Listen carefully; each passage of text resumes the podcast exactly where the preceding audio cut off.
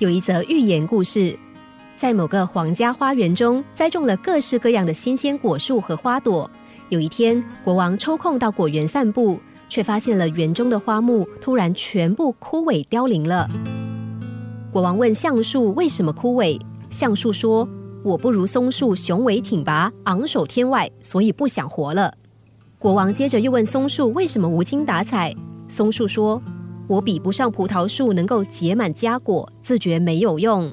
国王又问葡萄树为什么不结果子，他说：“我长得歪七扭八的，不像椰子树笔直。”国王问椰子树为什么毫无朝气，椰子树说：“我的果子比不上西瓜的可口甜美。”满园的花木都因为不知足而自怨自艾。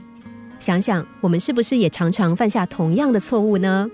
这就好像在一个剧院里有一千个座位，你坐在十五排二十号，却一直羡慕着第五排十号的位子。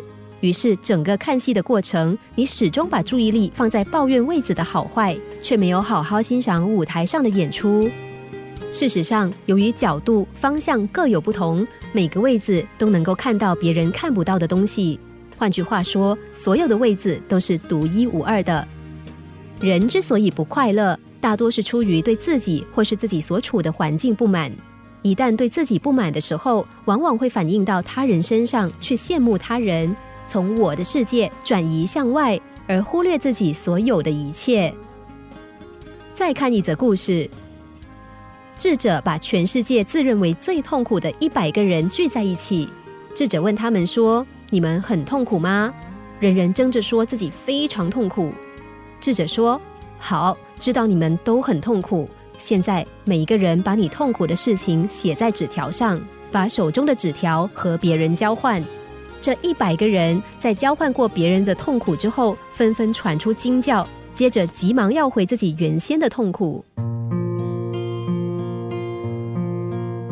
法国哲学家曾经说：“假如一个人只是希望幸福，这很容易达到。”然而，我们总是希望比其他人更幸福，这就是困难所在。